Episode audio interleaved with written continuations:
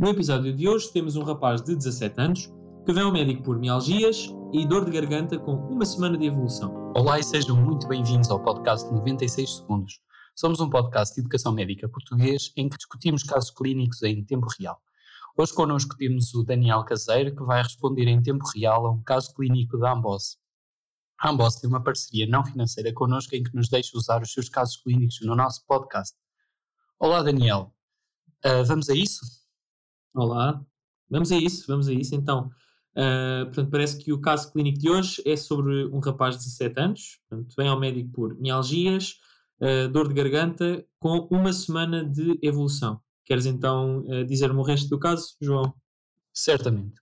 É um rapaz que não tem antecedentes significativos e não toma nenhuma medicação habitual. Ele vive com os pais e recentemente adotaram um gato de um centro de, acolhimento, de, um centro de abrigo. Ele é sexualmente ativo com um parceiro sexual do sexo feminino e usa preservativos consistentemente. A sua temperatura é 38,7 graus Celsius, o pulso é 99 por minuto, a pressão arterial é 110, 72 mm de mercúrio. O exame objetivo revela linfadenopatia cervical posterior. A faringe apresenta edema e eritema. Exames laboratoriais revelam uma hemoglobina de 15, leucócitos de 11.500, dos quais a fórmula leucocitária revela neutrófilos segmentados 48%, formas de banda 2%, basófilos 0,5%, eosinófilos 1%, linfócitos 45% e monócitos 3,5%. Quando o soro do doente é acrescentado a uma amostra de eritrócitos de cavalo, as células agregam. E a pergunta que te colocamos é: qual dos seguintes é o organismo mais provável? Daniel, antes de começares a responder, convidamos os nossos ouvintes a fazerem uma pausa e pensarem sobre este caso clínico. Se estiverem perto de alguém, tentem discutir de forma ativa. Agora sim, Daniel, o que é que tu achas? Ok, uh, então, uh, nós temos um rapaz de 17 anos que vem por uh, mialgias e dor de garganta, e depois ao exame objetivo acaba por se objetivar, de facto, passa a redundância, uma faringe com edema e eritema, portanto, eu aqui se calhar já penso eventualmente numa faringite ou numa amigdalite, com a linfadenopatia cervical posterior.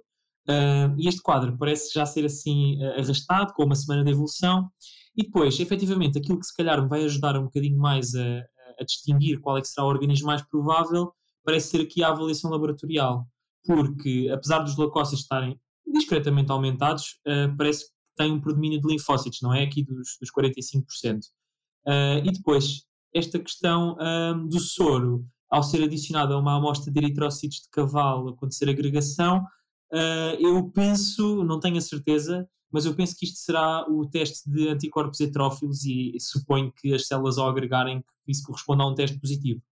Uh, tendo em conta a clínica uh, toda, assim mais arrastada com uma semana de amigdalite ou faringite, com estes achados laboratoriais, portanto com uma linfocitose e com este teste positivo, eu diria que o organismo mais provável será o vírus Epstein-Barr. Portanto, isto corresponderia a uma mononucleose infecciosa. Queres ouvir as hipóteses de resposta?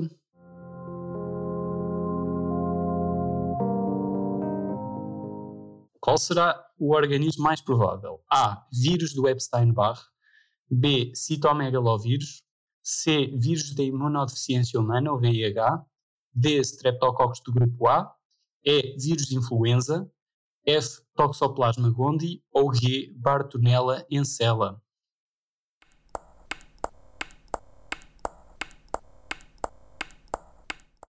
Um, ok, uh, assim ouvindo as, as hipóteses de, de, de, diagnóstico, fico, eu fico mais uh, descansado, porque de facto tem, tem a, a, opção que eu, que eu acho que é a mais provável, que é o vírus Epstein-Barr, que acho que, vou, acho que vou optar por essa. Apesar de haver aqui outros vírus que possam dar síndromes mononucleose, de mononucleose, eu acho que o facto de haver esta linfocitose e um teste de anticorpos heterófilo positivo será mais a favor do, do Epstein-Barr. Amigdalite por streptococcus do grupo A, acho que pronto, lá está, pelas restantes alterações laboratoriais não será mais provável.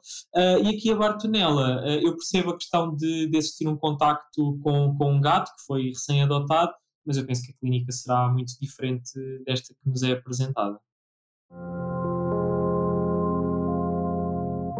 Vamos então ouvir a resposta certa. A resposta certa é efetivamente a opção A, vírus Epstein-Barr. Porquê? Um, face a, uma, a um doente jovem devemos com faringite, devemos sempre pensar em mononucleose infecciosa por Epstein-Barr. Isto é relevante porque o tratamento com amoxicilina não vai melhorar e pode até causar um rasgo polimorfo. E além disso, devemos dizer a doentes com mononucleose infecciosa para evitar desportos de contacto durante três semanas após o início dos sintomas. Eu achei este caso muito interessante porque o teste descrito é o teste do anticorpo heterófilo. Este teste verifica a presença de anticorpos IgM no sangue do doente que aglutinam com antigénios de eritrócitos bovinos, em eritrócitos de cavalos, em eritrócitos de ovelhas. Daí se chamarem heterófilos. Heterófilos quer dizer que amam outras espécies. E os anticorpos heterófilos são produzidos pelo, porque o Epstein-Barr infecta as, os linfócitos B, induz a sua multiplicação, faz um estímulo mitótico, e isso leva à produção de anticorpos policlonais que aglutinam com, com diferentes, com vários, um, com vários antigénios. Atenção, que apesar de neste caso ser positivo, este teste pode inclusivamente dar um falso negativo na primeira semana, porque os anticorpos ainda estão a ser uh, produzidos.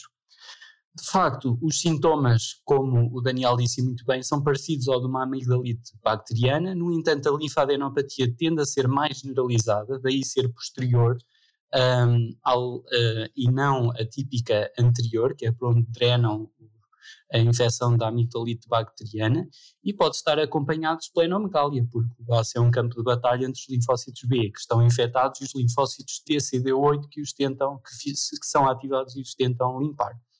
Portanto, assim, o objetivo educacional é que uma mononucleose infecciosa deve ser suspeitada em adultos jovens com febre, linfadenopatia, esplenomegalia e o teste do anticorpo petrófilo pode ajudar a confirmar o diagnóstico. É, sim, exatamente. Portanto, acho que pronto, eh, acaba por, por, ir, por ir ao encontro daquilo que eu suspeitava. Um, pronto, não sei se queres, se queres comentar uh, as outras opções, eu acabei por, por correr um bocadinho assim à pressa. Mas pronto, eu sei que existem aqui alguns micro-organismos que também podem causar síndromes uh, mononucleose-like, por exemplo, o citomegalovírus, não é? O, toxoplasma. mas geralmente o, CM, o CMV e o VIH podem dar síndromes parecidos, mas não têm o teste do anticorpo petrófilo. Pois, uh, exatamente, era essa a minha, era essa a minha, minha suspeita. Daniel, e... tenho uma pergunta para ti. Quando fizeste a PNA, tu lias as opções antes uh, da resposta ou, ou deixavas isso para depois? Pensavas antes de ler as respostas? Um, eu acho que acabava por depender um bocadinho do, do, do, tamanho da pergunta, mas na maioria dos casos aquilo que eu tentava fazer era uh, não olhar para as alíneas antes de responder. Isto porque uh, às vezes podia-me fixar numa, numa determinada linha e, e, pronto, cometer o chamado erro de fixação, porque de facto uh, vamos ter muitas situações durante a PNA em que nós não em que nós não vamos ter muito tempo ou que estamos nervosos e não conseguimos pensar bem o suficiente e se calhar eh, se nos fixarmos acaba por ser pior. Na maioria dos casos eu acabava sempre por, por pensar antes de, de ler as hipóteses de resposta, mas lá está, quando se, naquelas perguntas com um enunciado talvez um bocadinho maior e quisesse eventualmente encontrar uma pista depois de ter lido se calhar assim duas ou três frases mais relevantes e a pergunta uh, em si, uh, pronto, às vezes inevitavelmente até acabava por olhar para, para as alíneas. Pois, é interessante que aqui aconteceu precisamente o tu pensares na resposta e depois, quando a viste nas respostas, ah, era esta a resposta que eu estava a pensar. Isso aumentou a tua confiança de que em responder à opção A. A ideia que me dá é que o raciocínio fica às vezes muito complexo quando olhamos para as outras opções e começamos a pensar, ah, porque é que não é isto, porque é que não é aquela. Às vezes, quando, quando não temos essas ideias na nossa cabeça, e, e partimos apenas das pistas que não no enunciado, o raciocínio é, é mais simples ou mais direto. Obrigado, Daniel. Obrigado aos nossos ouvintes. Acedam ao site medaprentis.com para ler uma explicação mais completa e mais detalhada deste caso clínico. Obrigado e até à próxima. Obrigado e um abraço para todos e bom estudo para a PNA.